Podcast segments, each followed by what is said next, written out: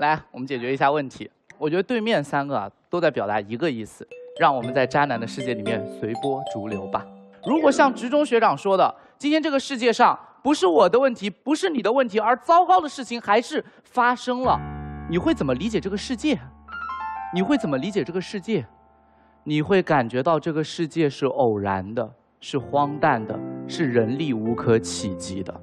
如果我们认为人类科技进步到今天，我们是可以控制一些灾难的。我们是可以带来进步的，它可以让我们更好的来理解世界。而如果我们在面对灾难的时候，觉得是荒诞的、是无力的、是渺小的，我们要怎么面对这个世界？职中学长确实消解了你的问题，但他还消解了这个世界理性可以把握的因果律。如果连这一层都没有了，我们的世界会坍塌，你的人生也会崩溃的。这道题。肯定不是在探讨性骚扰啊、性侵犯，我们绝对不是在辩解这些问题。为什么会是渣？我访问了一下身边被渣的朋友们，发现他们的恋爱体验都非常相似。首先，这对关系开始的似是而非，你们一起吃了几次饭，看了几部电影，你以为牵了手就算约定，结果他告诉你，亲爱的，那并不叫爱情。其次，这段关系存在着若隐若现。你从来没带他去见过你的朋友，他也深夜继续和别人同时聊着天。最后呢，这段关系结束的莫名其妙，没有激烈的争吵，也没有消失的预告，聊天频率突然中断，直到有一天，他单方面切除了和你的联系，然后我们感觉被渣了。关键是这种现象正无可避免地变成了一个趋势。一份两千六百个人参与的一份社会调研报告指出，在今天，我们越来越追求一种明确度低、清晰性低、解释性低的感情。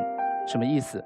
就是在这份报告里，有将近七成的人对他正在交往对象之间的关系感觉到困惑，甚至他都不知道自己什么时候算是在约会。在这种亲密关系里面，我们的付出全面减少，可是我们的。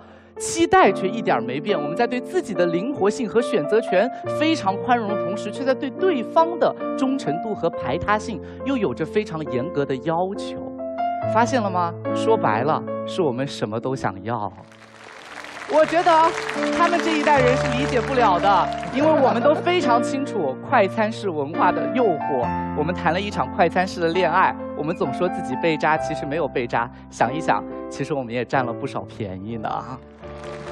所以，我要说的，并不是说是我们哪个具体人的问题，这当然是我的问题，但是它更是这个时代趋势之下，在亲密关系里不愿意付出恋爱成本，却又妄图获得恋爱收益的我们，出现了问题。第二件事情，我来聊一聊平凡。因为我觉得对面一直在忽视这个词。我觉得我跟你们不一样，我是一个理性主义者。我觉得什么事儿频繁了，那多多少少还是有点问题的。前两天呢，正好一个这个闺蜜过来跟我倾诉她最近被渣了的经历。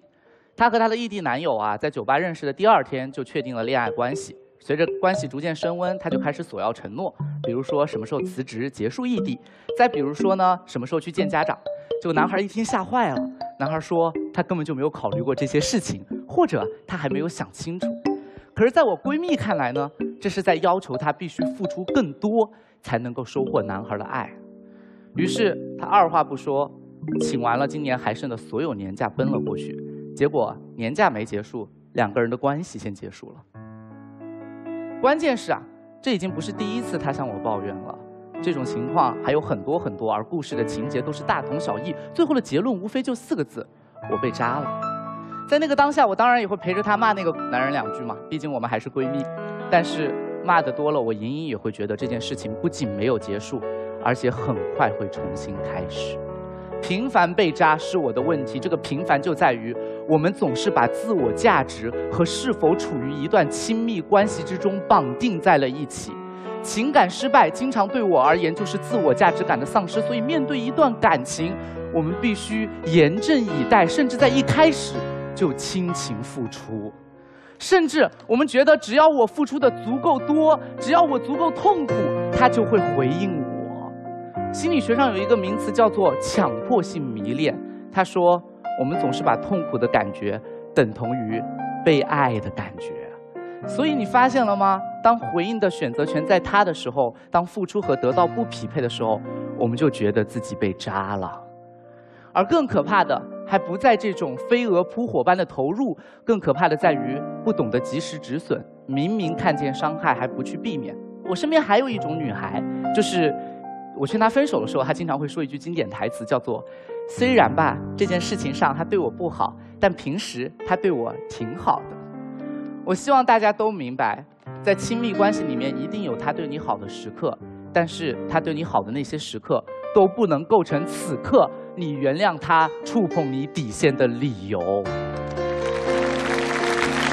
而这件事情对女性来说更不利，因为社会既定的偏见让我们在衡量女性魅力的时候，经常是在看她是否能够长久的吸引住一位男性。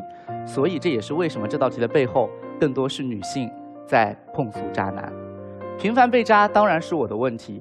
我的问题在于，我忘了自己的需求，而在恋爱里一味的让渡了主导权利，常常让我发现，我不停的把自己放在亲密关系里面去评估，又频繁让另外一个人来定义我自己。最后，我想跟大家分享的叫做跳出受害者陷阱。当我充分理解失恋后的痛苦，我也充分知道，当遭遇到巨大的情感冲击的时候，我们需要宣泄，都是你的错，是你扎了我，我才是全世界最可怜的人。可是，当我们无限把责任推给对方的同时，我们也无可避免地把力量让给了对方，而无力感才会让我们愤怒，甚至是绝望。我们总是觉得在亲密关系结束的时候，将对方贬低的一文不值，我们就能好过，但其实回头发现。只不过是把自己的过往也贬低的一文不值。我觉得我们完全可以更好的去回看这段关系，更积极、更主动。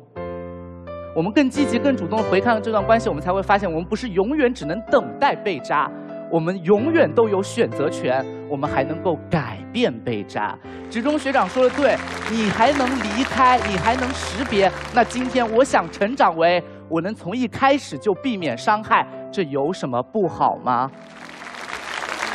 最后，最后，我也知道节目会播出啊。他们刚才都说你怎么给大家防渣建议？不好意思，去年我打了一道恋爱必修课，这是职中学长那天辅导的我。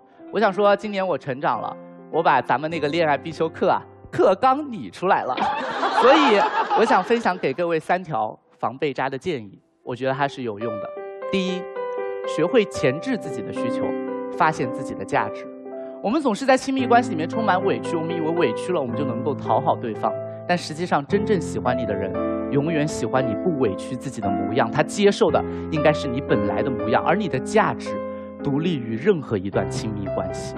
第二件事情，学会划定亲密关系当中的底线。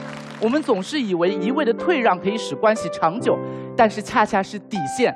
才使我们的爱情更加珍贵。第三，警惕那些轻易否定你这个人的伴侣，他可以反对你的观点，但他永远不可以否定你的人格。最后，劝人也是劝己。其实我自己啊，也是频繁被渣的体质，所以我觉得，与其把它看作了那些不可更改的命运，不如把它当做可以解决的问题。我不知道这是不是个事实，但我知道，我相信这件事情，我才能做我人生的主角。